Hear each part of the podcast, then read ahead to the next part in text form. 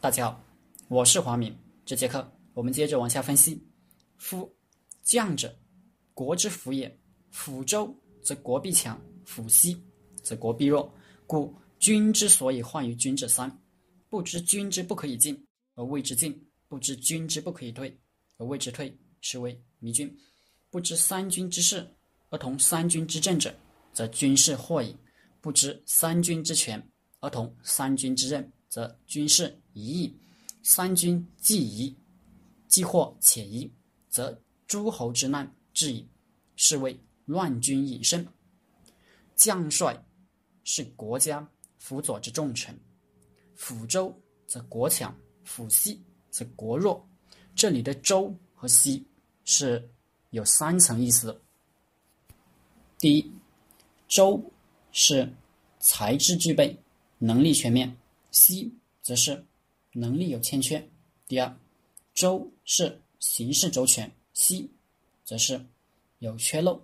第三，周是周密，谋不泄于外，西则是行见于外，让人家看到了你的虚实，钻了你的空子。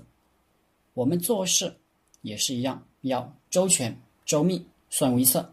有一个地方没考虑到，有了西，到时候。就在那西的地方崩盘，到那时再喊冤，这谁知道？那没意义。中国有句古话叫“不知者不为罪”，答错，不知就是最大的罪。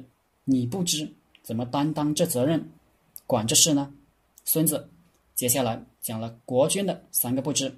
虽然你是老板，你不知道的事情，你不要管。第一个不知。不知道军队不可以进，你逼他进；不知道军队不可以退，你逼他退。安史之乱，哥舒缓守潼关，唐玄宗不知道不可以出战，非逼他出战，结果全军覆没，丢了潼关，长安失守，玄宗南逃四川。淝水之战，谢玄跟苻坚说：“你把军队退一退，等我渡过河来和你决战。”苻坚不知道不可以退。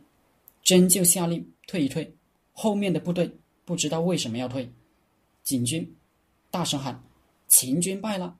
后面的以为前面败了，一哄而逃，就真败了。这就是不知进退，不知道军队的一进一退都是生死存亡。第二个不知是不懂的，不懂得军队事务，却要参与军队管理。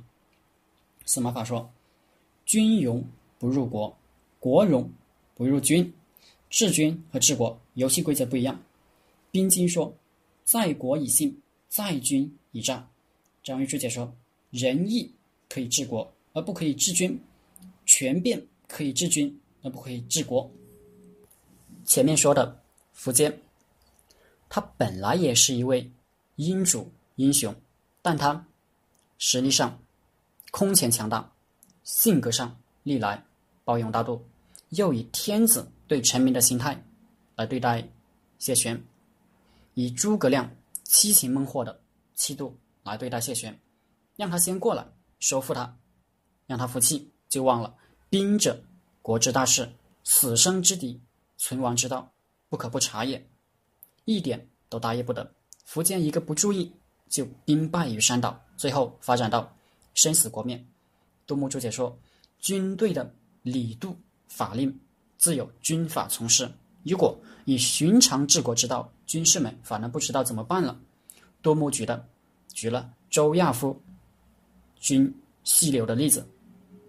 汉文帝视察慰劳三军，到别人军营，门卫都直接放行，将领慌忙出营，到了周亚夫门口，被拦下，等通报说军营中只听将军之令。不听天子之令，通报良久，周亚夫也没出营，只说请进，还要求军营中要慢行，马车不许跑得快。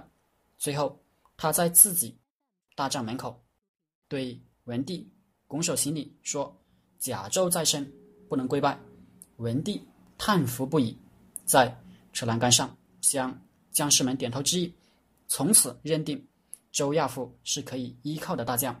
临终还叮嘱景帝，有兵事就用周亚夫，周亚夫也果然替景帝平定了七国之乱。不过，杜牧把周亚夫的故事放这做例子，虽然典型，也不完全恰当。细柳军营之事，有文帝的品格在，也有周亚夫的性格在。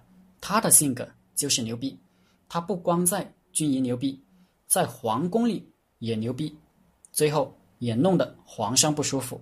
晚年稀里糊涂的给问了个谋反之罪，他哪里受得了？绝食抗议，饿死了。第三个不知是不懂得军队的权变，却要参与军队的任命，不得其人，就会满盘皆输。最典型的案例就是著名的长平之战了。赵括纸上谈兵，不能打仗。廉颇知道，蔺相如知道，赵括死去的父亲也知道，赵括的母亲也知道，就两个人不知道，一个是赵括自己不知道，二是。赵王不知道，四十万人的生命就这么断送了。这三个不知都是讲将在外，君命有所不受。讲中御之患。姜太公说：“国不可从外治，君不可从中御。国内的事归主君管，不可以从国外处理；军中的事归将军管，不能由国君遥控。如果国君老是遥控，则……”三军既获且疑诸侯之难之矣，敌国就趁隙而入，是为乱军引胜，搞乱自己军队，把敌人引来，让敌人得胜。将在外，君命有所不受，这是讲给国君听的。但你不能假设国君一定会听，只能启发他听。他不听，你还得听他的，否则将军自己的命都保不住。还算什么英雄？还怎么保家卫国呢？像岳飞，他死了，人们赞他英雄，骂秦桧奸奸臣，但宋朝还是亡了，他也没尽到保卫国家的责任。